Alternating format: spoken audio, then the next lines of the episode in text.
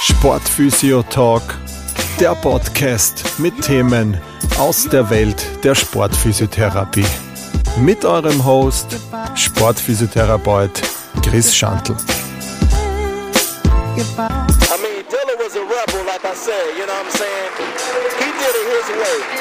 From the beginning to the ending, you know what I'm saying? Ja, hallo beim Sportphysio Talk. Heute Teil 3 der Laufserie. Ähm, wir haben den großen Tag heute ähm, im Visier. Ich bin nicht alleine, ich habe wieder meinen Partner dafür dabei, den Lukas, und ähm, freue mich heute schon, äh, das Thema mit ihm besprechen zu dürfen. Genau, im Endeffekt bleibt mir nur zu sagen, wir starten und hallo Lukas. Hallo nochmal von meiner Seite. Schön, dass wir es wieder geschafft haben und let's go. Yes. Ähm, seit unserer letzten äh, gemeinsamen Folge ist viel passiert. Ähm, du bist in Lissabon gelaufen, den Halbmarathon. Ähm, Es ist ja genau das Thema für heute auch, der große Tag sozusagen. Ähm, ohne jetzt noch genau ins Detail zu gehen, ähm, du hast, ähm, wie ging es da?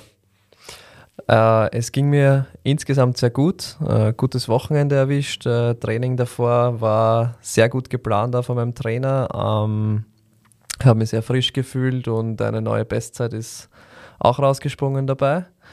Ähm, ja, ansonsten beim Pacing ist es ein bisschen daneben gegangen, weil ich am Anfang natürlich zu schnell gestartet habe, äh, aus der Euphorie heraus, weil es so gut gegangen ist. Und am Ende ist aber trotzdem alles ganz gut ausgegangen, aber es war sehr hart. Es war sehr viel Kämpfen. Ich habe wieder einiges dazugelernt, obwohl es nicht mein erster, sondern schon mein siebter, achter Halbmarathon war. Aber man lernt jedes Mal wieder dazu.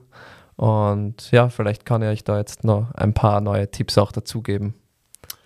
Perfekt. Ähm, wenn wir das gleich auch so ein bisschen als Aufhänger heute hernehmen, dass wir mal sagen, dass wir vielleicht immer wieder zurückkommen auf das Ganze, dass du ähm, den Halbmarathon erst vor kurzem hattest, dann kann man da vielleicht auch immer ganz gute ähm, Vergleiche auch ziehen, das Ganze von dem. Ähm, der große Tag, du hast schon gesagt, du hast dich vom Trainingsplan gut vorbereitet. Ähm, jetzt haben wir eh schon gesagt, wir versuchen das natürlich aus der, aus der sportphysiotherapeutischen Richtung anzugehen. Das heißt, wir müssen jetzt vielleicht nicht drüber reden, ähm, wie die Trainingseinheiten ausschauen sollen in die Tiefe rein. Ähm, wie hast du es gemacht, die, die, die Woche vor deinem Lissabon-Start? Hast du noch trainiert? Hast du nur mehr regeneriert oder hast du auch noch irgendwie andere Einheiten gehabt? Ähm, ich habe schon noch trainiert. Ähm, die Woche vor dem Halbmarathon oder die Halbmarathon-Woche quasi war am Dienstag nochmal eine kurze Intervalleinheit, so dass man nochmal wirklich ins Tempo, ins Race-Tempo hineinkommt. Am Donnerstag eine lockere Trainingseinheit und dann am Samstag Aktivierung für Sonntag eben, also so kurz nur ein paar Sprints eben nochmal hinlegen. Ähm, und ich glaube, einmal Radfahren war dabei, eben als, als Triathlet, dass man das nicht vergisst, wie Radfahren funktioniert. Ähm, muss man jetzt natürlich nicht einbauen, wenn man reiner Läufer, Läuferin ist. Ähm, genau. Und ansonsten regenerationstechnisch, ich habe echt geschaut, dass ich meine sieben bis acht Stunden Schlaf jeden Tag, also nachts natürlich. Ähm, und habe auch geschaut, dass ich vom Essen her hinkomme, dort, was ich essen sollte, kalorientechnisch abgedeckt, ein bisschen kohlenhydratreicher einfach. Ähm, und nimmer allzu viele Schritte oder allzu viel Stress davor, außer den Flug natürlich dorthin, aber das können sie die Wiener in Wien ja ersparen zum Beispiel. Hast du Carboloading gemacht? Ähm, ja, schon. Also nicht ganz so bewusst, aber schon auch darauf geschaut, wenn wir essen waren, dass die, die Kohlenhydratanteile einfach ein bisschen mehr waren. Also jetzt insgesamt gleich viel gegessen wie sonst, aber halt geschaut, dass einfach die Kohlenhydratanteile so die drei, vier Tage davor ein bisschen erhöht waren. Aber jetzt nicht viel Unterschied zu sonst. Würdest du es jemandem empfehlen, das zu machen, wenn er das noch nie davor gemacht hat? Oder würdest du dann, wenn du jetzt einen Patienten hast, äh, der teilnimmt und der dich fragt, hey, wie schaut es aus, was soll ich die Woche davor essen? Würdest du ihm sagen, einfach kohlenhydratreich? Oder würdest du ihm schon den Tipp geben, vielleicht die Woche davor ein bisschen weniger und dafür dann wieder aufladen? Oder was wäre da so aus der Praxis dein, dein Tipp? Ja, ich glaube, dass es sehr individuell ist. ähm, ich würde es jetzt nicht, wenn ich es zum ersten Mal mache, das ist wirklich mein A-Wettkampf quasi, dann würde ich es jetzt nicht zwingend mitgeben, weil es kann auch sein, eben, dass der Körper, der Magen die Kohlenhydrate nicht so gut verdaut, wenn es einfach mehr sind als sonst. Ähm, ich würde es ihn vorher testen lassen, vier, drei, vier Wochen vorher mal so, eben vor einem Long Run, mal schauen, wie es geht. Ähm, ihm eher das empfehlen, aber jetzt nicht unbedingt beim Wettkampf dann als erstes. Wenn der Erfahrung schon da ist, ja. Aber ansonsten würde ich es jetzt nicht machen. Die Pasta Party am Vortag äh, Thema oder auch nicht dazu übertreiben? Gleiches. Also ich würde, würde in die gleiche Schiene schieben, weil äh, da ist es auch oft so, dass eben die Leute das Gefühl haben, ah cool, jetzt ist Pasta Party, schaufel ich mir alles rein, was nur irgendwie geht. Ähm, eh, wie ich vorher schon erwähnt habe, es geht ja nicht darum, dass du insgesamt die Kaloriendichte erhöhst. Es geht ja darum, eben den Kohlenhydratanteil am Essen quasi zu, zu erhöhen. Also ähm, um auch wirklich jetzt, wie gesagt, Expertise natürlich bei den ErnährungswissenschaftlerInnen, aber auch da kann ich, glaube ich, so weit gehen, dass ich sage, das wäre empfehlenswert, auf jeden Fall. Ja, ich denke mir immer, Pasta Party ist gut und schön, aber wenn man da jetzt reinhaut, ähm, das muss, das muss ja auch raus am nächsten Tag. Ne? Genau, ja. Und also. äh, wenn man da vielleicht in der Früh dann äh, ein bisschen nervös ist oder sowas und dann äh, ja nicht die normale Routine vielleicht ist, ja, wer weiß, wann das dann raus muss. Ja, also erfahr erfahrene Trainer äh, sagen meistens ja zu ihren Schützlingen, ähm, der Darm muss entleert sein vor dem Wettkampf und äh, wenn man nicht das Gefühl hat, dann glaube ich, kann es schon mal, vor allem beim Marathon dann, also wenn du den gesamten Marathon läufst und länger unterwegs bist, dann kann das schon mal zu einem Problem wahrscheinlich auch werden, ja. Genau, also ich denke auch Magen-Darm-Trakt, diese ganze Geschichte ist beim Marathon halt äh, super wichtig eigentlich auch. Ähm, rein theoretisch jetzt, ähm, jetzt haben wir eigentlich schon gesagt, okay, die Woche davor, wie du trainiert hast, das ist sehr trainingsplanspezifisch, ähm, wie du von der Ernährung bist. Du hast das auch schon kurz angeschnitten, äh, Thema Schlaf. Ähm, mein Punkt dazu, super wichtig einfach, dass man einerseits auch A, nicht zu viel schläft, also jetzt nicht irgendwie elf Stunden schlaft, sondern dass man so meiner Meinung nach, und das, was auch so der aktuelle Stand sagt, dass man hier schon seine sieben bis neun Stunden auf jeden Fall hat, dass man die Routine hat, dass man vielleicht auch ähm, so aufsteht, wie man es am Wettkampftag möchte. Also wenn man jetzt hernimmt, der Marathon ist um 9 Uhr, ja, mhm. und, und dass man dann halt vielleicht sagt, okay, ich stehe die ganze Woche dann auch schon vielleicht auch, äh, weiß nicht, wann bist du aufgestanden? Am, am, am, am startet man in Lissabon auch um 9 oder starten die auch erst um 12 Uhr, so wie es normalerweise der, der Alltag dort losgeht, dass das alles etwas verspätet ist? Es war um 10, also der ah, Start ja. war um 10, aber die Anreise war relativ lang, also wir sind auch um, sind wir aufgestanden um, um 6.30 Uhr, 7 Uhr, irgend sowas.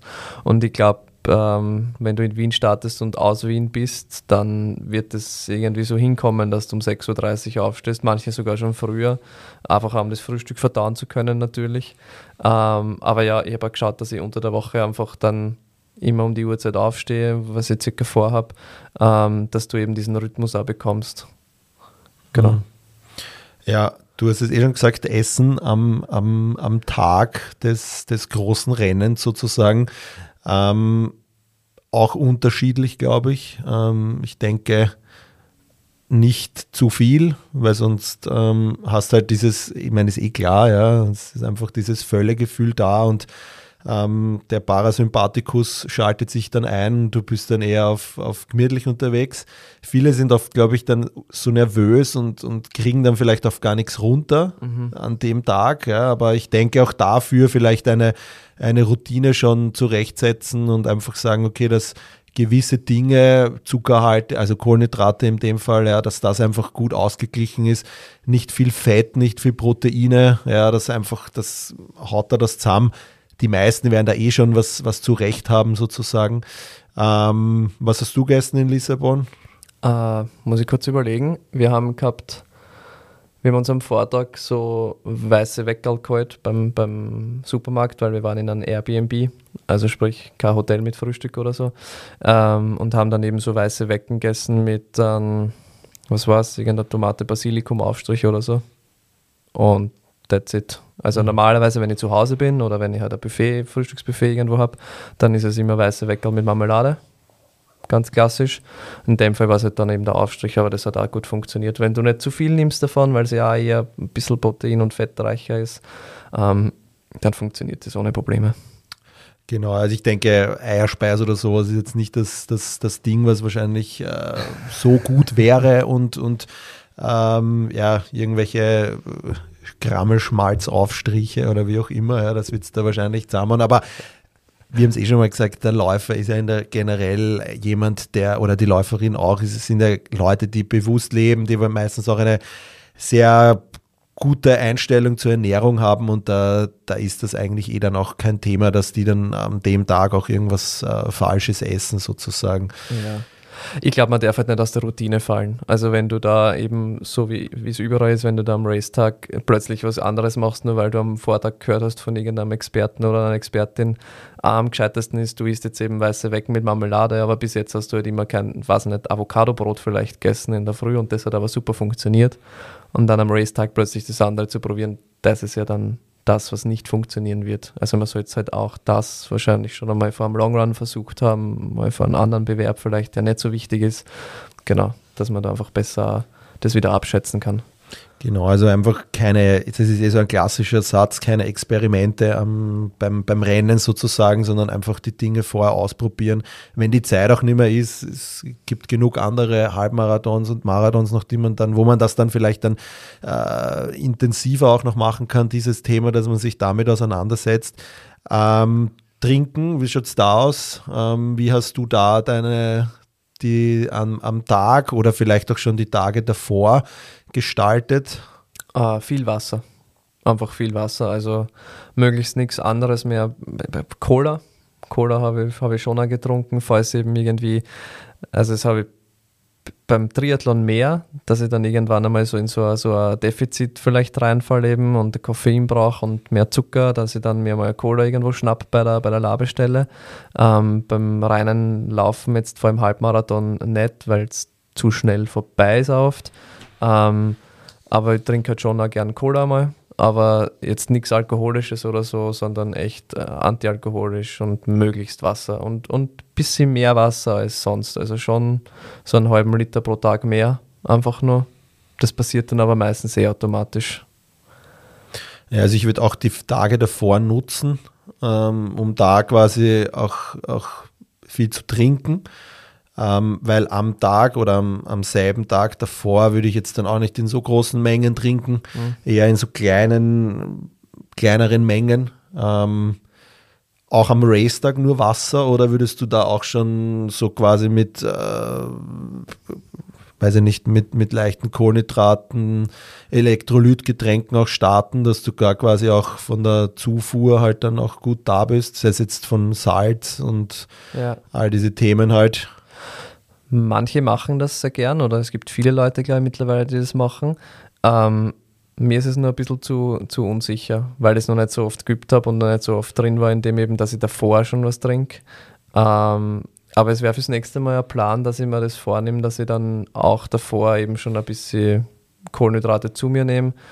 Ähm, dieses Mal, dieses Mal war es nur Wasser, genau. Genau, also auch da, es ist da immer schwierig, so, so pauschal Empfehlungen zu geben, weil es einfach jeder, jeder braucht was anderes und, und jeder funktioniert anders. Aber auch da denke ich, ist einfach, äh, man weiß, was in den nächsten Stunden auf einen zukommt mhm. und was gebraucht wird. Und das sollte man, oder das könnte man ja auch da in kleinen Mengen zuführen. Also ich persönlich, ich trinke da schon immer so dann so einen, einen halben Liter in der Früh verteilt mit so einem äh, ja, ohne Werbung zu machen, aber es ist ein Race Carb von, äh, nein, nicht Race Carb, sondern so ein Power Carb von MON, mhm. der Marke. Ähm, das trinke ich quasi so, dass da gibt es auch so ein Fast Carb, das halt ziemlich schnell reingeht. Das ist halt eher dann für die Strecke eigentlich. Und dann gibt es ein Slow Carb und eben so ein äh, Power Carb und Race Carb gibt es von denen, also die sind da gut aufgestellt.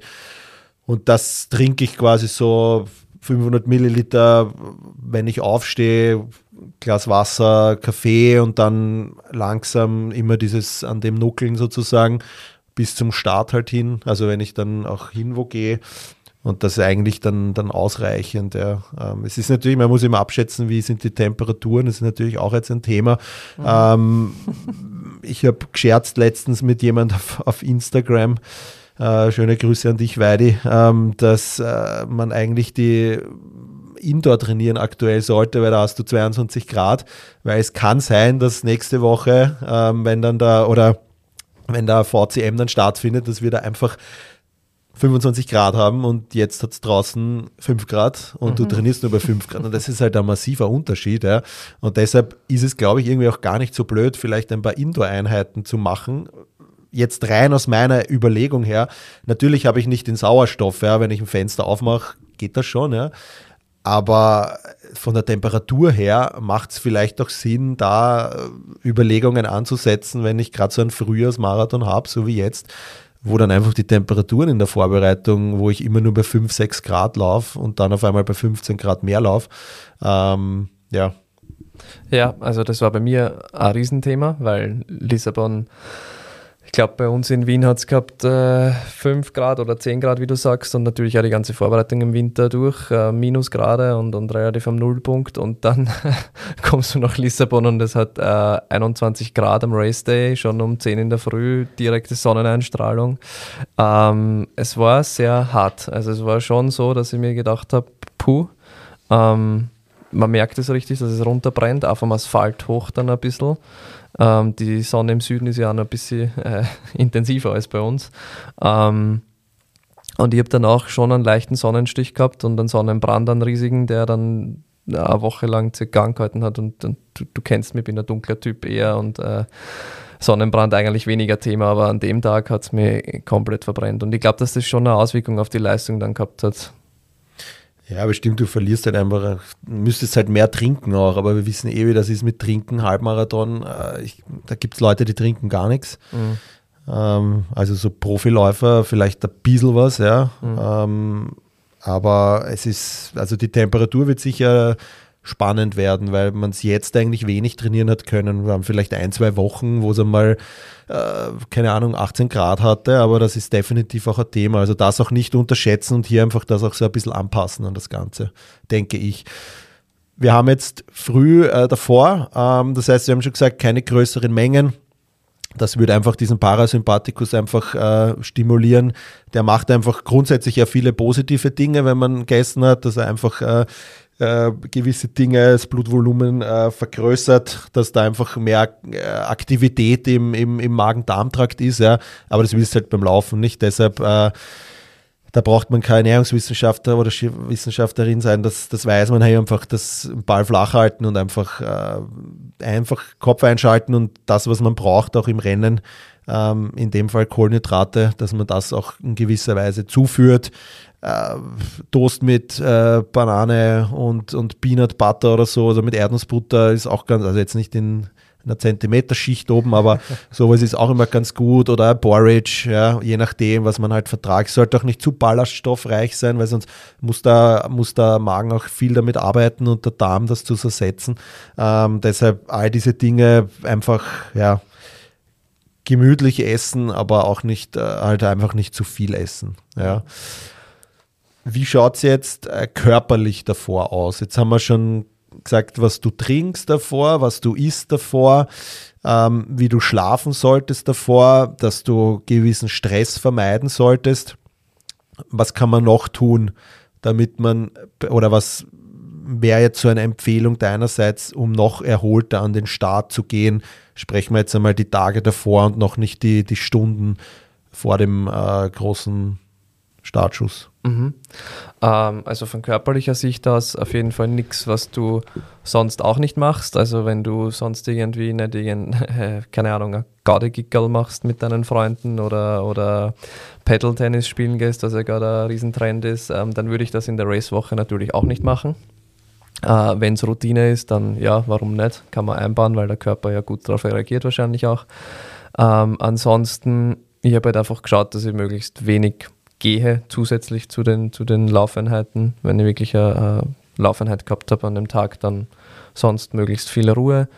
Ähm, und Ansonsten ein bisschen Mobility Work kann man natürlich einbauen, das spricht nichts dagegen. Du kannst, äh, wenn du Krafttraining gewöhnt bist, ansonsten natürlich auch Krafttraining machen, es spricht nichts dagegen.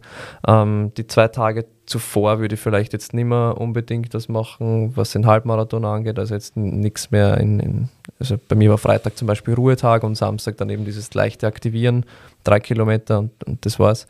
Ähm, beim Marathon vielleicht nur ein bisschen weniger, also vielleicht den Donnerstag auch noch dazu nehmen und vielleicht nochmal locker laufen gehen und das war's. Ähm, ja, ich glaube, das Thema, was du heraus willst, ist dann Richtung denen vielleicht da, ob man da irgendwie was einschalten kann. Ja, also alles, was jetzt irgendwie so, äh, was, die, was die Allgemeinheit mit Regeneration verbindet, äh, Saunagänge, ähm, Massieren, ähm, was es alles noch gibt. Ja. Also das, mhm. das ist halt, glaube ich, dass äh, viele glauben, ich möchte an dem Tag so erholt wie möglich sein und meine Muskulatur soll super locker sein und so weiter. Ähm, aber im Endeffekt willst du nicht der Spongebob sein, dann um, um 9 Uhr, wenn der Start ist, sondern du willst ja eine Grundspannung haben. Und wenn du dir jetzt natürlich die Tage davor das alles rausnimmst und äh, dann, weiß ich nicht, einen Saunagang machst, einen nach dem anderen, ja, was ja einfach auch für den Körper wieder ein riesiger Stress ist auch, ja. Ähm, solche Dinge würde ich dann jetzt wahrscheinlich, würde ich jetzt niemandem empfehlen, das zu machen, so wie du richtig gesagt hast, Mobility ist perfekt. Ähm, massieren, lass du dich massieren davor? Wie, wie so dein ähm, ähm, also jetzt das eigene Stücken nicht, weil es es bei mir aus, aus der Routine heraus einfach so ergeben hat, dass ich mich ohne sehr wohl fühle. Ähm, wir haben eh vorher schon kurz gesprochen, eben vor der Aufnahme. Ähm, es gibt einen Unterschied, massieren ist ja nicht gleich massieren, ähm, weil du kannst sozusagen detonisierender wirken, du kannst aber ein bisschen aktivierender vielleicht in den Massagegriffen sein. Wenn ich jetzt sage, okay, ich sehe es als aktivierende Sportmassage am Tag davor, zwei Tage davor, drei Tage davor in Richtung 10, 15 Minuten kurzes ähm, Reingreifen, aktivierend, okay, passt, super, kann man machen, wenn es einem gut tut. Ja. Ähm, der Effekt ist ja eh eher kurzfristig dann auch von, von diesen Griffen. Ähm, aber jetzt so, eh wie wir vorher schon besprochen haben, ähm, länger Massagen im Sinne von einer Stunde, eineinhalb Stunden und dann wirklich in die, in die Orgenstreichungen hinein und so. Das würde, würde ich jetzt nicht empfehlen, weil du nimmst ja quasi dann die Spannung wieder raus, die du dir vorher gut aufgebaut hast, schon die ganze Woche und auch beim Aktivierungslauf vielleicht, ähm, würde ich eher weglassen. Genau, also ich sage es eh auch immer wieder, auch wenn äh, Massieren vielleicht äh, unter, den, unter den Physios so ein bisschen äh, ich weiß jetzt nicht, äh, verhasst ist vielleicht das falsche Wort, aber äh, so ein bisschen negativ betrachtet wird, so ein bisschen ein äh, lästiges Beiwagerl sozusagen. Ja. Ähm, es ist aber part of the game in unserem Job, dass das auch hin und wieder dazugehört. Natürlich, wenn ich einen Masseur oder eine Masseurin im Team hat, dann wird die natürlich den Part übernehmen, aber äh, man wird das merken, wenn man neu dabei ist, dann kommen vielleicht auch einmal Leute und sagen, hey, ich habe am Wochenende Marathon, kann ich nochmal zu dir massieren kommen, weil man halt weiß, dass du das kannst. Und ich glaube, da kannst du halt einfach auch viel Info weitergeben und denen einfach auch sagen, ja, können wir auf jeden Fall machen, sehr gerne, aber das ist eher kurz und, und so wie du es gesagt hast, aktivierend und nicht dann äh, die Räucherstäbchen daneben und die Klangschale und die beruhigende Musik, sondern das soll schon auch, äh, da, da darf schon Richtung auch eine Spannung aufgebaut werden und da einfach in einer kurzen 10, 15 Massage, aber eher aktivierend zu arbeiten, weil du dann einfach wieder das Beste rausholen kannst für deinen Sportler oder deine Sportlerin. Also da kann man schon Unterschiede auch in der Massage machen, so wie du gesagt hast, dass man da einfach wirklich diese, das den Leuten auch so mitgibt, dass sie nicht eben glauben, dass sie da jetzt drei Stunden massiert werden und halt dadurch dann bessere Leistungen bringen, weil dann der Muskelkater nicht so stark kommt, diese klassischen Dinge, die man halt kennt. Ähm, aber du willst summa summarum eine Grundspannung auch, auch drinnen haben in der Muskulatur. Genau, ich würde dann vielleicht da, also ich habe nächste Woche zum Beispiel einige Termine schon ausgemacht für, für solche Dinge, also jetzt nicht im Sinne von Massage, sondern die Leute wissen dann, sie kommen zu mir und es ist eher mobilisierend, also sprich, wir machen dann mehr Gelenksmobilisationen, wo du ja einen, leichten Effekt auf die umliegende Muskulatur eben vielleicht hast, ähm, wo du einfach das Gelenk nochmal durchbewegen kannst. Ähm, ich würde mir dann eher in die Schiene sogar als, als, als Sportphysio jetzt sehen ähm, und wie du sagst, für die Massagen an sich gibt es eben SportmasseurInnen, die das dann super übernehmen können. Genau, ja. Ähm, das heißt, keine, keine hohen Belastungen, den auch in der Regeneration zufügen, auch da nichts Neues ausprobieren, jetzt dann, keine Ahnung, auf einmal zu starten, dass ich in die alte Donau hupfe. Ich meine, die ist schon noch kalt auch, ja. ähm, auch da jetzt nicht anfangen, hey, ich mache jetzt da auf äh, Wim Hof, so gut das ist, ja, aber auch jetzt nicht in der Woche davor anfangen, auf einmal da in die Kaltbäder sich reinzuhauen, weil man jetzt denkt, okay, ich muss wirklich alles rausholen, dass ich super regenerativ äh, regeneriert an den Start gehe, das wird da definitiv die falsche äh, Herangehensweise, wenn man das davor ausprobiert, äh, weil man seinem Körper dann einfach nur zusätzlichen Stress zufügt sozusagen. Ja. Ähm, jetzt haben wir es äh, in der Früh vom äh, Marathon, Halbmarathon. Ähm, wie hast du abseits deines äh, Tomaten-Basilikum-Aufstrich. Ähm, wie hast du dein, deine Morgenroutine gestartet? Hast du, ähm, nimm uns da ein bisschen mit. Ähm, eigentlich hat es am, am, Vorabend schon gestartet mit einer sanften so Sports ähm, Activation Meditation. Ähm, klassisch Headspace. Ähm, das merke ich, dass mir das immer ein bisschen hilft, mich zu fokussieren und mir einzustellen auf das, was am nächsten Tag passiert und dann eben schlafen gehen und dann am nächsten Morgen. So wie jeden Tag eigentlich. Also ich habe mir am Vortag schon meine Race-Bekleidung zusammengerichtet, habe mir schon die Startnummer aufs Level drauf geheftet ähm, und dann stehst du in der Früh auf, ziehst das Gewand an, Zähne putzen, Lulu und alles andere, was halt raus muss ähm, und dann halt Frühstück und dann ist eh schon der Weg quasi zum Start. Ähm, der hat bei uns, glaube ich, 45 Minuten oder so dauert. Und dann langsam zum Startbereich hin, nochmal die Pipi-Box vielleicht aufsuchen, nochmal realisieren, okay, bin jetzt hier.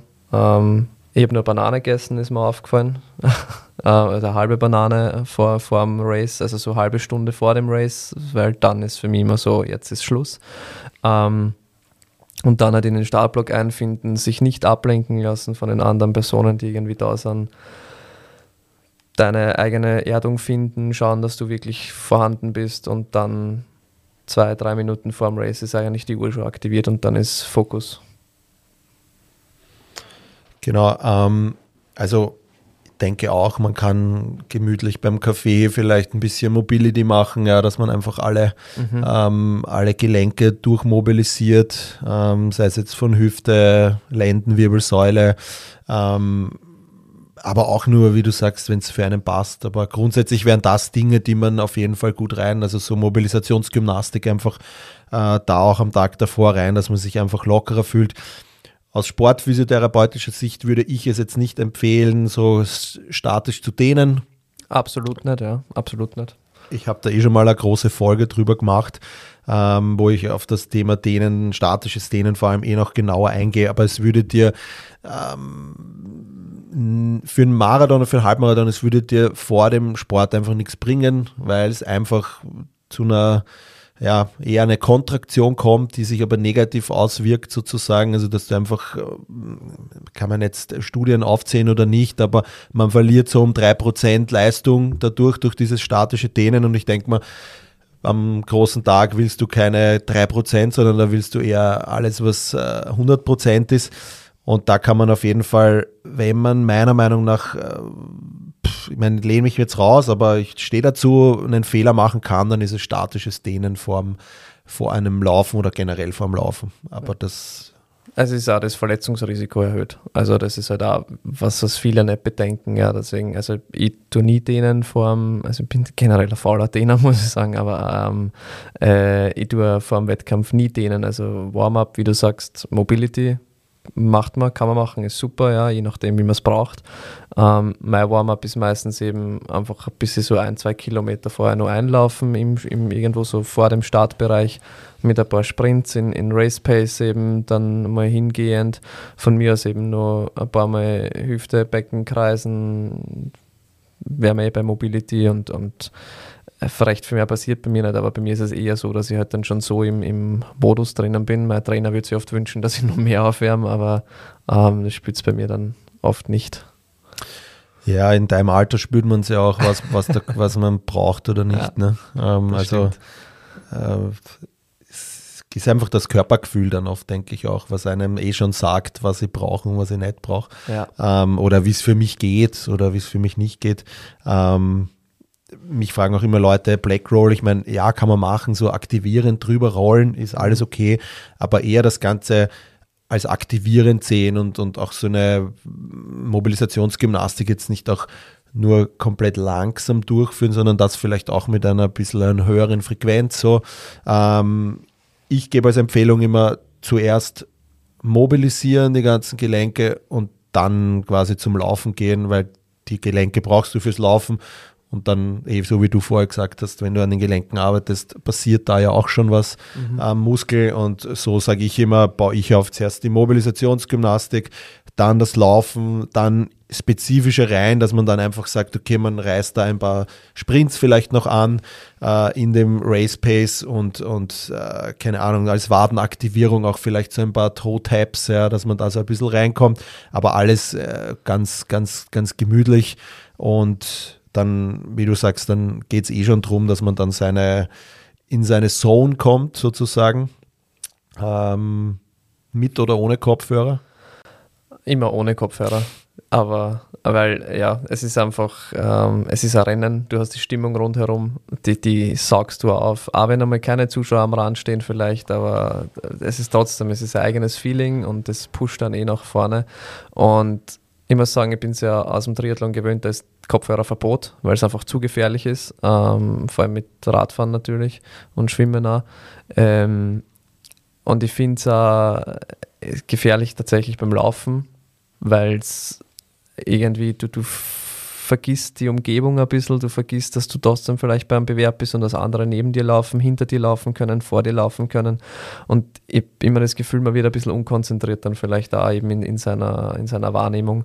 Und da sind auch, passieren immer wieder Sachen. Also in Lissabon waren vor uns Leute, die mit der GoPro im Startblock gestanden sind, die gefilmt haben. Es ist kein Kopfhörer, aber es ist auch eine ähnliche Ablenkung. Die sind überrannt worden, die sind am Boden gelegen dann. Ja. Und das ist halt schon also solche Sachen, Ablenkungen können sehr gefährlich sein, deswegen würde ich immer empfehlen, ohne, wenn du es brauchst, okay, aber dann, dann würde ich mich eher ein bisschen weiter hinten einordnen, vielleicht im Startblock irgendwo, wo es nicht mehr so eng ist. Genau. Genau, also Startblock-Thema ist ja auch immer so ein, die Leute schießen da ja oft raus. Ähm, ein paar sind da voll übermotiviert und gehen gleich voll an. Ähm, du hast das aber eingangs erwähnt, dass du auch am Anfang ein bisschen zu Schnelles angegangen bist. Ja. Ähm, glaubst du, ist das das Adrenalin, dass man dazu neigt? Lasst man sich vielleicht von den anderen Läufer und Läuferinnen mitreißen und denkt sich, hey, ich muss da mithalten? Ähm, oder ist es vielleicht auch, dass man, ja, keine Ahnung, sich am Anfang denkt, okay, jetzt bin ich eh noch voll drauf und ich schaue, dass ich am Anfang was gut mache? Ähm, ich glaube, bei, den, glaub, bei den ersten Bewerben, also wenn man so erstes, zweites Mal Halbmarathon läuft oder Marathon, dann kann es schon sein, dass man sich von den anderen sehr ähm, mitreißen lässt und, und dass man da die Pace vielleicht da annimmt. Ähm, bei mir war es eher so das Thema, ich war am ersten Kilometer zu langsam, weil mir einfach diese Leute vor mir eben blockiert haben, weil es keine Startblöcke gegeben hat bei uns in Lissabon leider, ähm, die es ja in Wien zum Glück gibt.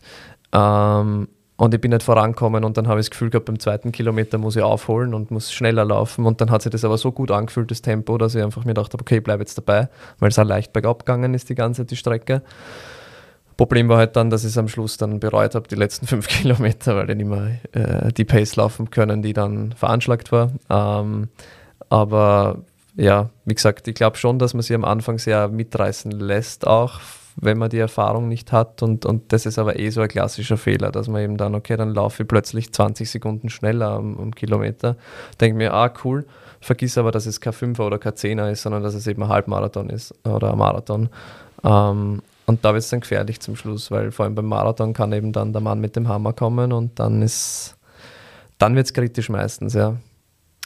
Genau, also ich glaube auch, es ist am Anfang wichtig, äh, sein Ego vielleicht in die Hosentasche zum Stecken zwischen die Gels, die man vielleicht mit hat, ähm, weil das kann einen dann schon am Anfang sehr im Wege sein, dass das so pusht, weil du einfach dieses Adrenalin hast und dann die ganzen Endorphine, die da vielleicht dazukommen, ja, und, und alles, was da dazu spielt. Und man will einfach seine Bestzeit raushauen und dann hast du aber, ja, einfach, ja, das Ego halt, wie gesagt, das dann einfach dich denkt, ah, das, äh, von dem lasse ich mir jetzt nicht gleich am Starter, der schaut, wie geht das, das, das und das. Also wie gesagt, ich denke mir immer, sein Ding machen, ähm, man hat gut trainiert in den meisten Fällen und rennst du in deiner Uhr einfach mit so einem Race Pacer, wo du sagst, dass du siehst, wo du wo du stehst, also dass du hinten bist oder dass du vorn bist oder rennst du mit deinem normalen Programm, wo drinnen steht die Zeit und die Durchschnittspace und äh, wie, wie schaut das bei dir da aus? Ähm, ich habe diesmal überlegt, ob ich mir so einen Race Pacer einstelle habe den Gedanken dann mal verworfen, weil ich mir gedacht habe, das macht mich nur fertig. Also da, da habe ich immer so einen Druck irgendwie dahinter und das, das ähm, hat mich dann schon vorher gestresst und dann habe ich mir gedacht, na, also sicher nicht. Ähm, würde ja vorher, glaube ich, mal ausprobieren, bevor ich es dann wirklich beim Wettkampf mache, ob das auch passt von, von den Werten her und so. Ähm, ich habe es so gemacht, dass ich auf die Rundenzeiten gegangen bin und auf die Rundenpace weil die ist immer relativ exakt von, von, von den ersten 100 Metern weg auf, auf einen Kilometer und habe mich an dem orientiert. Und da habe ich dann eben jedes Mal schon gemerkt, so, okay, ich bin ein bisschen drunter, ich bin ein bisschen drunter, es passt gut und dann rechnest halt nach 5, 6 Kilometern eher mal im Kopf und dann denkst du, okay, jetzt bin ich schon eine Minute eigentlich schneller als, als Zielzeit vielleicht wäre jetzt für Kilometer 5 oder Kilometer 6, nach 10 Kilometern hast plötzlich schon zwei Minuten Vorsprung und dann denkst du schon, passt, selbst wenn ich jetzt ein bisschen eingehe, es geht sich aus. Und ähm, ja, normal gibt es ja die Taktik vom Negativ-Split. Ich habe es halt umgekehrt gemacht. Ich wollte gerade sagen, wenn das, wenn das Maxal rot ist, dann äh, ist der Druck wahrscheinlich eher da oder der Stress. Wenn es Maxal grün ist, ähm, dann ist es sicher äh, entspannter zu laufen, vor allem wenn dann vielleicht steht, dass du drei Minuten vorn bist oder sowas dann hast du wahrscheinlich den, den Stress nicht so. Aber ja. das kann auch wieder sein, dass du das einfach zu schnell angegangen bist, das Ganze. Ja, voll. Gut, wir haben jetzt äh, davor, was aus sportphysiotherapeutischer Sicht Sinn macht, die Woche davor. Wir haben die, die Stunden davor, dass man mobilisiert, das haben wir jetzt alles. Äh, fünf Minuten vorm Start ähm, noch ein Gel oder keins? Wie siehst du das? Ich bin kontra Gel, was es angeht, weil ähm, also mein Zugang oder meine Befürchtung ist immer, dass ich dann nehme ich das Gel, dann bin ich eigentlich nur in der Bewegung drin, plötzlich laufe ich in Race Pace weg. Vielleicht kann es der Magen nicht verarbeiten gleich, weil eben plötzlich Stöße auf den Magen draufkommen. Vielleicht ähm, bin ich eh so voll vom Frühstück und eben von dem, dass ich sage, okay, eine halbe Stunde vorher esse ich nur die halbe Banane, dass, dass es auch Überforderung ist, wenn man es nicht trainiert hat, geübt hat vorher, würde ich es nicht machen. Wenn du es geübt hast, mach's. Und wenn du sagst, du kommst damit zurecht, äh, bei mir ist es, bei mir ist es nicht der Fall. Mhm. Also ich habe es letztens ausprobiert bei, dem, bei einem Vorbereitungslauf und habe es davor, also ich habe bei zu Beginn, also fünf, Minuten, fünf Minuten davor eins genommen. Ich habe bei Kilometer 6 eins genommen, ich habe bei Kilometer 12 eins genommen und ich habe dann bei Kilometer 16 ungefähr nochmal eins mit Koffein genommen. Mhm. Das habe ich fast nicht mehr runtergebracht, einfach weil ich war einfach nicht mehr so mhm. angenehm. Aber magentechnisch hat es alles gut funktioniert. Ähm, viele sagen ja, beim Marathon, Halbmarathon brauchst du das fast gar nicht. Ja. Ich denke, als Amateur-Hobbyläufer macht schon vielleicht Sinn, dazwischen ein Gel einzustecken, auf jeden Fall. Oder ja. zwei, je nachdem. Ja. Ähm, ob man davor eins noch nimmt oder nicht. Es ist halt immer so, ja, eh persönlich. Also da, da ist es halt schwierig, Empfehlungen abzugeben, denke ja, ich. Wir haben ja unterschiedliche ähm, Verträglichkeiten, was die Kohlenhydratmenge angeht während des Sports oder, oder beim Sport, was wir verbrauchen, was wir aufnehmen können. Ähm, moderne Ansätze sind mittlerweile ja schon, dass du den Magen so weit trainierst, dass es aufnehmen kann dann ein Bewerb, dass du bis zu 200 ähm, Gramm Kohlenhydrate gehst während, während einer Stunde oder, oder eineinhalb Stunden. Das, das sind schon alles Ansätze, die es gibt. Ähm, bei mir war es so, ich habe dann während dem Lauf eben, also was sind was bei dir die Zielzeit jetzt war beim, beim Halbmarathon, von der Gelanzahl dann her und dann auch die, die Zielzeit ist, mit der du 1,30. Also, und, also bei dem Vorbereitungslauf waren es eigentlich 1,35. Ja. Genau, ja. Okay, ja, und dann hast du eben deine vier Gels quasi gehabt, das da Ja, beim letzten drei während dem Rennen und eins davor halt noch. ja, Genau. Und bei mir waren es jetzt äh, ein bisschen unter 1,20 eben die Zielzeit. Und ich habe halt bei Kilometer 7 ein Gel genommen, ohne Koffein. Ähm, und habe mir dann bei Kilometer 14, normal nehme ich es bei, ja, also bei 14, 15, 16 irgendwo. Ich habe es bei 14 diesmal schon genommen, weil ich gemerkt habe, ui, da hackt ähm, Und da habe ich dann eben eins mit Koffein dann noch genommen. Also das waren dann insgesamt, ich glaube, 50 Gramm Kohlenhydrate, die dann da drin waren, über die, die, die ich halt innerhalb einer Stunde dann quasi zu mir genommen habe, ähm, um dann einfach nach hinten raus noch die Power zu haben. Und bei den Labestellen zweimal bin ich, zwei oder dreimal war es für einen kleinen Schluck Wasser. Also wirklich nur vorbeigelaufen, Becher genommen. Es waren leider volle 0,5 Liter Flaschen, fällt mir gerade auf. Das war ein bisschen doof vom Verbrauch her, aber okay. Ähm, kurz runtergenimmt, wirklich nur, dass der Mund ein bisschen durchspült wird, weg und Also gar Weiter. nicht so viel getrunken eigentlich. na. Also ich habe dann wirklich im Zielbereich dann viel getrunken, aber es ist mir dann eben auch, wie gesagt, Sonnenstich ähm, Mhm. war vielleicht ja nicht so schlau, aber während dem Rennen habe ich mir gedacht, das halt mir nur aufgeht und, und mache ich Mhm. nicht, ja. Also vielleicht ein bisschen mehr trinken, vor allem kommt halt auf die Pace drauf an. Na, ist klar, ist natürlich auch da sehr individuell, aber beim Marathon musst du oder kommst ohne Trinken eigentlich gar nicht aus. Das ist ich richtig, Mal. ja. Also das und Ja. mit Gels wirst beim Marathon kannst wahrscheinlich eh alles mal zwei rechnen. Ja, die einen brauchen vielleicht vier Gels beim Marathon, der andere braucht vielleicht fünf, je nachdem, aber da auf jeden Fall auch trinken, weil der Flüssigkeitsverlust ist dann pro Stunde dann schon viel, was man hat. Von 1 bis 1,5 Liter kann das schon sein.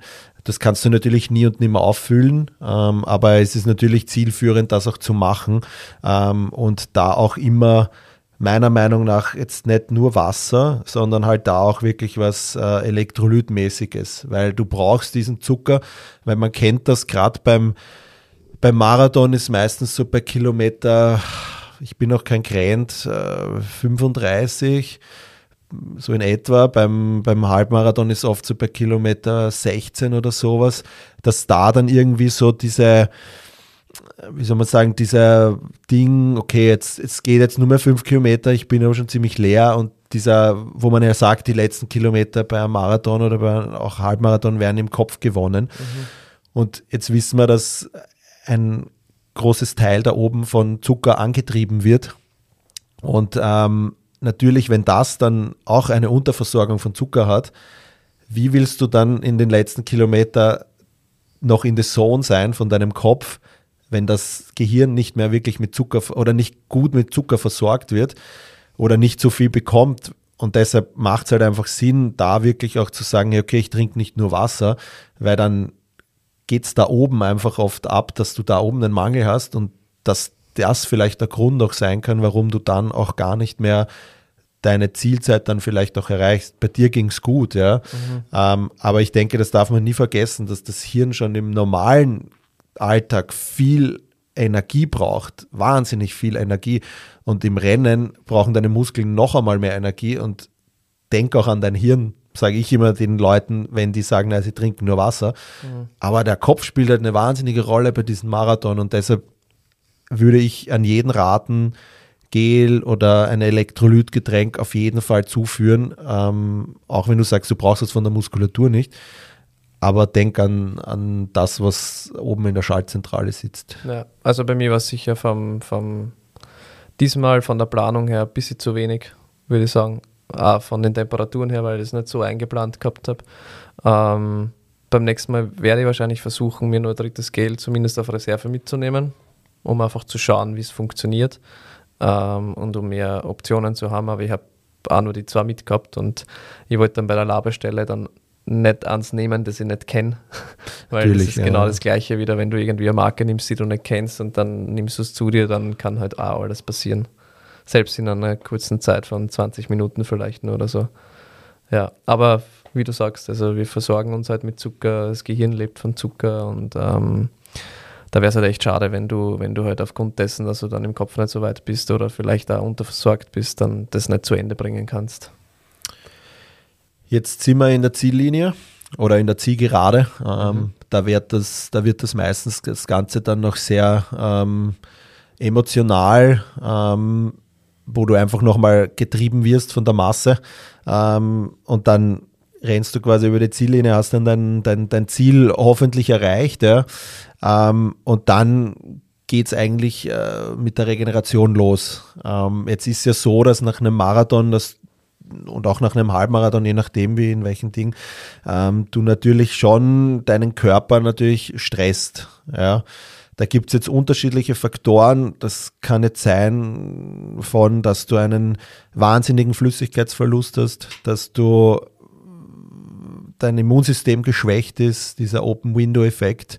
Ähm, da gibt es aber natürlich auch organtechnisch äh, viele, viele sozusagen Baustellen, die dann auch wieder aufzufüllen sind. Wie hast du danach ähm, dich wieder regeneriert? Die Stunden danach einmal? Ähm, ich habe es dieses Mal sicher nicht ganz richtig gemacht. ich sage mal, wie es normalerweise optimal möglichst gestalte, ist. Ähm, das Coolste ist immer, wenn es alkoholfreies Bier gibt, direkt an der Ziellinie. Das, also, das, da kann nichts mithalten. Das ist für mich so das, das Optimum, was gleich mal passieren kann. Trinken wieder, also Wasser trinken, sofern du nur den Halbmarathon gelaufen bist, ist ja der, das Ausmaß nicht so, nicht so stark auf dem Körper. Ähm, auch hier dosieren natürlich, also nicht, ähm, haben wir ja vorher schon ein bisschen vorbesprochen, ähm, nicht zwei Liter auf einmal gleich reinschütten, weil das kann halt auch die Nieren ein bisschen belasten, hast du ja gemeint. Ähm, wirst du dann, bisschen. Das ist ein schwieriges Wort. es ist ein Zungenbrecher. Magst du es versuchen? Hyponatriämie. Hyponat, sehr gut. Ist also, quasi die Diagnose dazu, dass man, äh, da leidet man dann unter Schwindel, Krämpfe, Übelkeit, weil man einfach zu viel getrunken hat. Ähm, ja. Genau, nachdem halt einfach vorher der Körper so belastet wurde. Ähm, das heißt, für wieder einfach auch in, in kleineren Dosen vielleicht ähm, oder halt über den Tag verteilt dann wieder mehr trinken. Ähm, ich hole mir dann meistens gleich mal irgendeinen Snack, einen Riegel oder eine Banane oder so, was ähm, nicht immer ganz leicht ist mit meiner, haben wir ja schon mal besprochen, mit meiner Ernährungsform. Mit veganen Banane geht immer natürlich, ähm, gibt es ja fast überall, aber irgendwas mehr zu bekommen ist dann teilweise schon ein bisschen schwieriger, vor allem im Ausland. In Österreich wird schon super drauf geschaut. Ähm, und diesmal habe ich es jetzt so gemacht, leider habe ich mich das so hinreißen lassen, weil ich vorher zwei Monate lang Alkohol gefastet habe, weil mir der Lauf so wichtig war, dass ich dann einfach ähm, zwei Stunden später mir ein, zwei Bier hingesetzt habe und dann einen Sangria aber sicher nicht optimal, würde ich jetzt nicht unbedingt weiterempfehlen. Aber in dem Moment war es stimmig für mich. Ähm, auch das ist erlaubt natürlich, genau. Aber nicht optimal regenerativ. Ja, ich meine, ich wollte gerade sagen, es ist halt, viele neigen dann dazu, nach dem Ding gleich die nächsten Ziele wieder zu setzen, aber ich denke mal, man kann das ja einfach auch einmal genießen. Und wenn dann halt vielleicht ein Sangria dazu gehört, ja, okay, das ist, regenerationstechnisch natürlich jetzt nicht optimal ist, aber äh, bei aller Liebe, ja, ich meine, äh, man muss sich auch hin und wieder mal was gönnen und, und das gibt dir ja auch irgendwie eine gewisse Zufriedenheit, wenn du dann da sitzt in Lissabon und da ist der schöne Sonnenuntergang und du sitzt mit einem Glas Rotwein, Portwein oder Sangria, wie auch immer, dann, dann das ist ja okay, wir sind ja alle nicht perfekt, ja. Aber man kann natürlich ähm, gewisse Dinge, wenn man an seine an seine Leistungsgrenze gegangen ist und den Körper einfach ziemlich viel zugemutet hat, kann man natürlich viele Dinge einfach auch äh, trotzdem versuchen, den Leuten, oder ich finde, es liegt in unserer Expertise ähm, oder in, in, unserer Verantwortung auch den Leuten dann auch zu sagen, was sie nachher machen sollen. Du mhm. hast es schon gesagt mit dem, mit dem Trinken, dass man nicht zu viel trinkt und vor allem nicht nur Wasser trinkt danach, weil das äh, also wenn, dann soll es wirklich isotonisch sein, weil ja. gerade dieses Wasser kann eben diese unaussprechliche Diagnose ähm, mit Hyponatriämie Sehr mit gut. sich bringen. Ähm, und das willst du auch nicht riskieren. Ja, ja. Das ist definitiv so ein Ding. Ähm, meistens bist du eh so müde, würde jetzt auch niemanden raten, nach einem Marathon dann gleich in die äh, in Foga zum Gehen, weil der dann nicht mehr so weit weg ist von der Ding, äh, von, von der Ziellinie. Ähm, also so Menschenansammlungen würde ich dann vielleicht in den ersten 48 Stunden vermeiden, weil einfach dieses Immunsystem halt voll äh, im Keller dann trotzdem ist, ja. Ähm, weil man doch äh, nach einem Marathon gefühlt so ein bisschen auch eine, eine Entzündung und Infektion, oder Infektion ist das falsche Wort, sondern eine Entzündung und vielleicht einen kleinen Infekt, wenn man jetzt die Körperwerte oder die, die mhm. Messwerte hernimmt, äh, in sich trägt. Genau, also da gibt es ja schon sehr viele Studien in die Richtung. Ich habe mir jetzt noch zwei, drei rausgepickt, die eben ähm, nochmal belegen, dass äh, einfach der CRP-Wert, der CK-Wert, also sprich die Entzündungswerte im Prinzip ähm, wirklich sehr erhöht sind bis zum fünften Tag nach dem, also wir sprechen jetzt vom Marathon, vom Halbmarathon ist es ein bisschen weniger, aber beim Marathon und bei Ultramarathons vor allem ist es schon so, dass bis zum fünften Tag nachher die Werte deutlich erhöht sind, also wirklich signifikant erhöht sind. Ähm, interessanterweise, das habe ich bis jetzt nicht gewusst, ähm, auch das ähm, kardiale Troponin, das auch ähm, für verschiedene koronare Krankheiten immer wieder bemessen wird. Das heißt, auch das ist erhöht. Hat jetzt nur keinen signifikanten Zusammenhang anscheinend mit ähm, dem, dass man danach irgendwie anfälliger ist für sowas, weil es eben wieder runtergeht. Aber es ist ein spannender Nebeneffekt, um einfach auch zu wissen, okay, vielleicht sollte die Tage danach einfach nicht wieder irgendwas komplett Anstrengendes machen, wenn ich es nicht gewöhnt bin, sondern wirklich einmal mehr auf Ruhe, Regeneration ja, konzentrieren und, und halt da mal wirklich ein bisschen Pause zu machen. Genau, also da kommen dann eigentlich diese ganzen Dinge ins Spiel, die man davor eigentlich vermeiden sollte. Also da kann man gerne eine eineinhalb Stunden Massage buchen Wahrscheinlich fühlt es sich am Tag danach nicht gut an, wenn jemand ein Quadrizeps angreift, aber da reden wir dann von diesen klassischen Streichungen, die dann wirklich auch äh, gut für die Seele sind, sagen wir es mal so. Da geht man nicht tief in die Muskulatur rein, weil die ist dann eh meistens so gereizt. Ja. Ähm, das heißt, da kann man das alles rausholen. Von Sa äh, Sauna ist immer die Frage, würde ich jetzt nicht danach gleich machen, ähm, weil das auch wieder äh, ordentliche Belastung ist aber so lockere Massagen, ähm, vielleicht eine warme Dusche. Viele schwören auf Eisbäder. Da haben wir jetzt nicht wirklich äh, Studie, dass das auch so bringt. Ähm, oder halt, dass das wissenschaftlich so abgeklärt ist, dass das auch wirklich den Nutzen hat. Ja.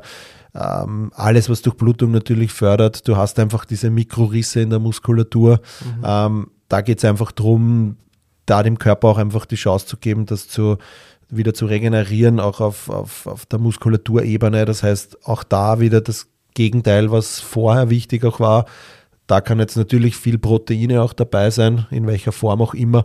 Ähm, das heißt, das mit Recovery Shakes, die man dann zu sich nimmt, ähm, oder dass man einfach auf eine proteinreiche Ernährung schaut, dass die Muskulatur sich da einfach auch regenerieren kann, das, was sie auch braucht sozusagen. Ähm, das heißt, das sind so die, die wichtigen Dinge. Du hast das eh gesagt, das ist, der Körper hat eigentlich so ein bisschen eine physiologische Entzündung, ähm, auch auf, auf, auf, ähm, auf Herz, also auf kardiologischer Ebene. Mhm. Ähm, die Nieren sind auch sehr stark beansprucht, das darf man auch nie vergessen, ähm, dass die, äh, also da gibt es eine interessante Studie, die die da gemacht haben, wo sie wirklich Marathonläufer und Läuferinnen nach danach gemessen haben und die hatten Werte, also die einem, einem, akuten Nierenversagen gleichkommen. Das hat sich natürlich nach zwei bis drei Tagen wieder erholt, aber trotzdem, was man da einfach sieht, was da im Körper abgeht, ja, ähm, dass man hier einfach auch, auch das berücksichtigt und dann eben nicht vielleicht dann Sachen zu sich führt, die, wo die Niere dann vielleicht auch wieder wahnsinnig arbeiten muss oder wo die Leber viel entgiften muss, weil du hast es eher erwähnt, der, der hohe CK-Wert sich dann einfach auch auf die Leber auswirkt, weil die dann alles nicht mehr nachkommt sozusagen. Und wenn man der dann natürlich dann auch noch mehr gibt und sagt, so jetzt musst du auch noch ähm, zehn Wodka-Shots ver, ver, verarbeiten, ja, dann das Bier, gönn dir den Rotwein, gönn dir was auch immer danach, aber übertreib's halt nicht, ja. Und, und äh, weil du willst ja dann in der Regel auch einfach wieder schnell wieder wieder was machen. Ja, wie lange hast du Pause gemacht? Nach, äh, das war jetzt ein Halbmarathon. Mhm. Ähm. Hast du Pause gemacht oder bist gleich wieder eingestiegen oder hast du schon die Zeit auch noch genutzt, dem Körper einfach auch diese Erholung zu geben? Also in diesem Fall jetzt war es so, dass wir ein bisschen auf Sightseeing gegangen sind am nächsten Tag. Also am, am gleichen Tag habe ich, wir sind eigentlich nur mal von lokal zu lokal gegangen und haben also nicht zum Trinken, sondern zum Essen, weil wir dann einfach von Essen, Essen, Essen die ganze Zeit weitergegangen sind. Ähm, nächsten Tag ein bisschen Sightseeing, aber keine sportliche Einheit, also viele Schritte, aber halt in einem, in einem angenehmen Maß. Und, und ich habe dann die nächste Sporteinheit gemacht am Mittwoch, also sprich, ich habe zwei Tage wirklich Pause gemacht und dann Mittwoch war die erste Einheit wieder und das war es war nicht Laufen, es war Schwimmen oder Radfahren. Also es war, das ist halt mein großer Vorteil, dass ich halt diese drei Sportarten bespielen kann und da das Equipment zu Hause habe natürlich für alles drei. Ähm, ich empfehle dann meistens, wenn du eben keinen Trainer hast, keine Trainerin, die sich darum kümmert, ähm, dann empfehle ich meistens den Leuten einfach, okay, ähm, setz dich aufs Rad, aufs Ergometer, irgendwo in einem Fitnessstudio für 30 Minuten, 45 Minuten mit einer ganz geringen Intensität, um mal rauszutreten. Das kann man auch schon gerne am, am Tag danach machen oder ähm, am Dienstag eben, wenn am Sonntag der Bewerb war. Es spricht nichts dagegen, wenn du dich halbwegs gut, gut fühlst, nach einem Halbmarathon, nach einem Marathon würde es nur ein bisschen, also da würde ich echt so Mittwoch einmal ähm, anvisieren. Es gibt auch Trainer, Trainerinnen, die, die sofort am Montag nach einem Marathon wieder eine Stunde aufs Rad setzen. Funktioniert auch. Kommt, glaube ich, immer darauf an, wie viel, wie viel Load du gewöhnt bist und, und wie sehr du es äh, wegstecken kannst. Ja, ich glaube, es ist halt auch immer, wenn du, wenn du jetzt sagst, du gehst schwimmen zwei, drei Tage später oder Radfahren, dann ist das ja kein Thema, weil es geht da ja auch auf physiologischer Ebene. Ich meine, der Knorpel der bei einem Marathon oder auch beim Halbmarathon wird der doch mit ähm, starken Stoßbelastungen ähm, immer wieder lang, also immer wieder herausgefordert sozusagen und, und auch dieses Knorpelsystem braucht eine Zeit auf Erholung, das ist immer auf der physiologischen Ebene. An das denkt man dann halt auch nicht vielleicht immer oder da wir denken dran, ja, aber auch dieser Knorpel braucht in gewisser Weise diese Erholung, weil er natürlich mehr Belastung bekommen hat, als was er Entlastung hatte. Aber da denke ich, da kommt ihm das zugute, wenn man dann vielleicht eben Ergometereinheit äh, macht oder schwimmen geht, wo einfach wenig Belastung dafür da ist. Also auch da denken, dass man einfach sagt, okay, diese ganzen Sehnen, Bänder, dass die und Knorpel, dass die einfach auch die werden da auch wahnsinnig belastet, ähm, dass die einfach auch ihre Ruhe haben und da vielleicht auf Dinge umsteigen, die, die dann jetzt nicht diese wahnsinnigen Stoßbelastungen haben. Ähm, lustig auch, Marathonläufer sind oft um 1,6 Zentimeter kleiner nach äh, einem mhm. Lauf, weil die Zwischenwirbelgelenke ja natürlich auch durch diese Stoßbelastungen so äh, belastet werden, dass natürlich die, die Bandscheibe da eher ein wenig äh, dehydriert sozusagen und halt, man kennt das ja, dass man am, am Abend kleiner ist, ja. aber das ist da einfach auch spannend äh, auch gemessen worden, dass die da einfach dann alle kleiner waren sozusagen. Das heißt, auch das sind Prozesse, die, da muss sich der Körper auch wieder, wieder, wieder herstellen und, und diese ganzen auf physiologischer Ebene das auch wieder äh, regenerieren sozusagen. Genau, ich würde es vielleicht als ähm, eher als orthopädische Sichtweise dann bezeichnen. Also, dass man wirklich eben diese ganzen orthopädischen Belastungen einmal oder diese außerordentlichen orthopädischen Belastungen, die du hast, eben beim Laufsport im Vergleich zu, zum, zum Radfahren und zum Schwimmen daneben, ähm, dass man die einfach mal versucht wegzulassen oder ein bisschen zu reduzieren zumindest, dass man nicht gleich wieder dort reinkommt und dem, dem Gewebe, wie du sagst, einfach mal ähm, die Möglichkeit gibt, sie wieder zu erholen. Weil grundsätzlich gibt es eine Faustregel, ähm, die sagt, äh, so viel Ruhetage, so viel Kilometer man gelaufen ist. Das ist natürlich sehr übertrieben, also übertrieben nicht, aber natürlich sehr breit. Mhm. Ähm, ich denke, Ruhe heißt ja nur, dass man in den Zeiten nicht wieder einen Wettkampf macht. Ähm, Profiläufer rennen ja überhaupt eigentlich fast nur zwei Marathons. Ähm, auch im Gespräch, äh, wer das noch nicht gehört hat, mit, mit, mit Walter Andi, den Athletes Talk, kann ich auch nur empfehlen. Er hat auch gesagt, eigentlich zwei Marathons im Jahr, eigentlich einer im Frühjahr, einer im Herbst. Ähm, als, als Amateurläufer oder Läuferin neigt man dann oft auch äh, gleich die nächsten wieder zu buchen und man rennt vier, fünf im Jahr.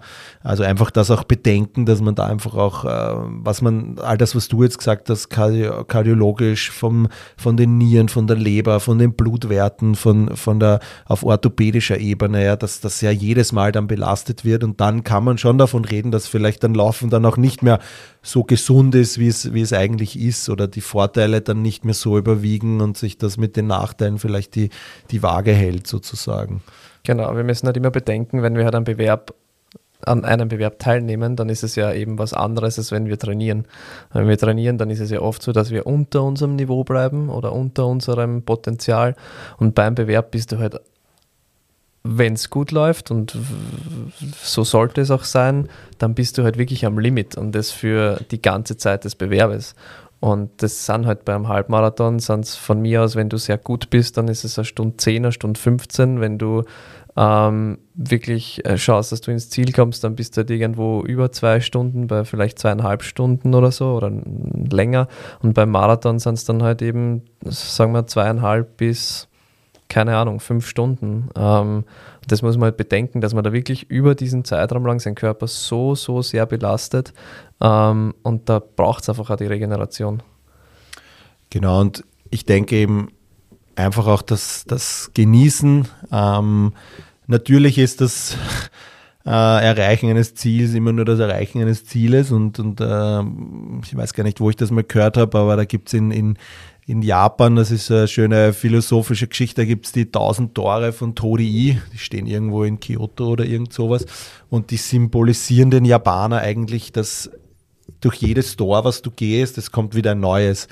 Das heißt, es ist auch gut, meiner Meinung nach, sich dann auch, auch wieder Ziele zu stecken danach und nicht sagen so, ich meine, natürlich, es gibt Leute, die rennen einen Halbmarathon oder Marathon und sagen, okay, Bucketlist erledigt, jetzt kommt das nächste, ja. Aber du bist ja eigentlich ja auch äh, am, du bist ja richtig gut zu der Zeit auch. Und das darf man auch dann wieder nicht verlieren, meiner Meinung nach. Ja. Deshalb da vielleicht dann auch äh, im Training dann vielleicht auch wieder die nächsten, nach der Erholungsphase dann auch die nächsten Reize auch wieder setzen, dass man dann vielleicht sagt, okay, ich mache den nächsten Schritt dann auch, aber nicht gleich instant, nachdem ich über die Ziellinie bin, in die App gehen, wann ist der nächste Marathon und den gleich wieder buchen, sondern wirklich dann auch das Revue passieren lassen, die Tage und dann sagen, hey, okay, ich, ich bin aber gerade auch richtig gut drauf. Was ist das nächste Ziel? Was kann ich jetzt noch machen? Ähm, weil, ja, wie gesagt, Ziele setzen Handlungen in Gang und, und dann motiviert man sich einfach auch wieder mehr für seinen, für seinen nächsten Trainingsplan oder für seine nächsten Ziele. Und dementsprechend lieber ein paar Tage Ruhe, drüber nachdenken, diese Regeneration das heißt ja nicht, dass man nichts macht. Du hast das eh schon gesagt, laufen gehen, ähm, Radfahren, Schwimmen, solche Sachen halt einfach sich gutes Essen gönnen, äh, eine Massage gönnen, irgendwas, was einem gut tut, ja, und dann einfach die nächsten Ziele dann wieder, wieder setzen in Richtung Herbst, um zu schauen, was da dann auch vielleicht auch, auch wieder möglich ist, denke ich mal. Was sind deine nächsten Ziele? Ich wollte gerade darauf eingehen. ähm, vielleicht ein kleiner Wink geben, so aus, aus, meinem, äh, ja, aus meinen Zielen oder, oder aus dem, wie mein Trainingsplan jetzt eben dann aussieht. Ich habe eigentlich nach Lissabon, war so in meinem Kopf, okay, ich mache jetzt ähm, Ende Mai ist der, der Apfelland-Triathlon, das ist so die Halbdistanz, das ist so mein zweites großes Ziel dieses Jahr, dass ich den einfach finish, weil ich letztes Jahr nicht das Finish geschafft habe, leider beim, beim, bei der Halbdistanz. Ähm, und in meinem Kopf war so, okay, jetzt Halbmarathon, Zielzeit erreicht, dann machen wir die Halbdistanz und dann würde ich eigentlich über den Sommer mal gern den Trainingsplan nicht machen, genießen, so Radfahren, wie ich möchte, so laufen, Trail 4000 Höhenmeter wollte ich nur sagen, Großglocken. Ja, das, das äh, steht schon im Kalender. freue ich mich schon. Und, und dann haben wir so gedacht, okay, ähm, ich mache das einmal ganz gemütlich. So, dann war ich jetzt äh, eineinhalb Wochen auf Trainingslager und die erste Intervallsession beim Laufen ist so gut gegangen. Mein Trainer schreibt mir gleich so, Luki, wir müssen dranbleiben beim Laufen. Und ich war so, ja, Schaß. Eigentlich äh, wollte ich pausieren dann und dann war ich so, okay, was glaubst du, was möglich ist? Und der war so, na, an zwei Minuten können wir sicher noch runterreißen bei deiner Zeit, was auf die Zeit eben schon extrem viel ist. Und ich war dann so, äh, plötzlich war das Feuer wieder so in mir, dieses, ja, eigentlich hat er recht, weil ich bin gerade gut drauf und, und wir haben, wir haben gerade März, April eben, jetzt April. Ähm, warum sollte ich jetzt eben schon aufhören im Jahr?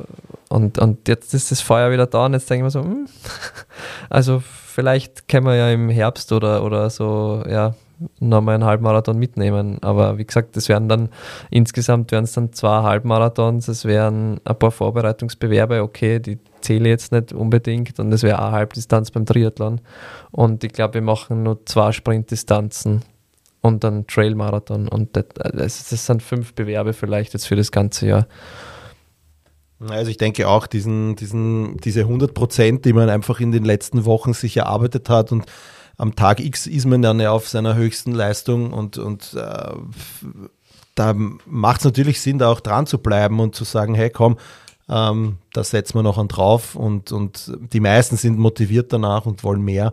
Und äh, das ist auch gut so und ich denke, das äh, macht auch, auch wirklich Sinn, hier da den, den äh, nächsten Schritt zu machen und dann vielleicht auch doch noch den anderen Event dann im Herbst zu machen. Aber was wir, glaube ich, sagen wollen, ist, dass man nicht dann gleich im, im Juni vielleicht den nächsten gleich rennt oder äh, was weiß ich, im Mai dann, ja, oder dass man da halt schon, sind dann eh meistens keine Marathons in dem Hochsommerding, ja, ähm, aber dass man halt trotzdem das auch mitbedenkt, dass man äh, hier einfach auch ein bisschen Abstand gewinnt von dem Wettkampf. Aber im Training kann man dann natürlich auch wieder, wieder sich den, die Ziele so setzen, dass man den nächsten Schritt auch macht. Ja. Absolut, ja. Aus sportphysiotherapeutischer Sicht ist es, glaube ich, einfach so, dass die Überlastungsbeschwerden sicher geringer sind und da die, die chronischen Beschwerden geringer sind, wenn man sich einfach ein bisschen mehr Zeit lässt. Und im Endeffekt, wir sind alles, so wie wir eh jede Folge sagen, wir sind Amateure, wir sind HobbysportlerInnen, ähm, wir machen es, weil es Spaß macht und ähm, sich dann den Körper zu zerstören, weil man sagt, okay, boah, jetzt mag ich das noch machen und das noch machen, dann machen wir es halt nächstes Jahr. Genau, ja, also es rennt nichts davon ähm, und man kann da ja schauen, was man dann sozusagen macht. Ähm, ja, wir haben die Serie jetzt durch eigentlich. Ähm, ich hoffe, wir haben da so ein paar Dinge beantworten können ähm, oder einfach auch äh, vielleicht auch äh, Augen öffnen zu gewissen Dingen, was da im Körper passiert auch und so weiter, dass man das nicht zu unterschätzen darf, was für eine Herausforderung der, der Marathon dann noch ist oder der Halbmarathon.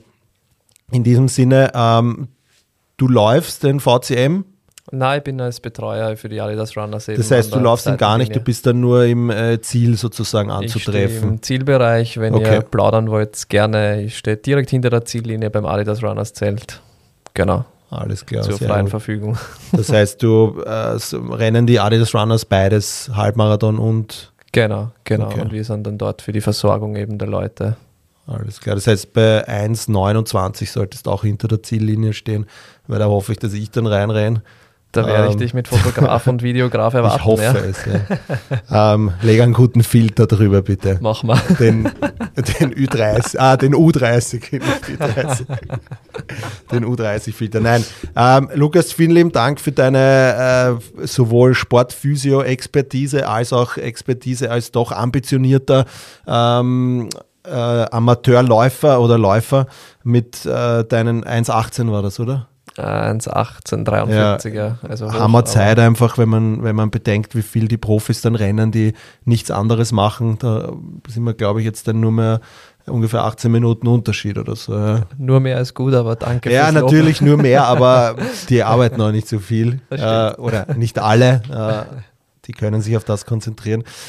Ja, genau. Also ich hoffe, ihr habt Spaß gehabt an der Sache. Ähm, Ansonsten, wir können eigentlich nur allen äh, Teilnehmer und Teilnehmerinnen äh, für den VCM und alle Marathons, die noch anstehen, wann auch immer du das hörst, ähm, alles Gute wünschen. Äh, wir hoffen, ihr erreicht euer Ziel und ähm, einer, der schon äh, ein Ziel dieses Jahr erreicht hat, äh, den überlasse ich sozusagen das Abschlussstatement, lieber Lukas. Ja, vielen Dank für die Serie. Es hat extrem viel Spaß gemacht. Ich hoffe, euch da draußen nah.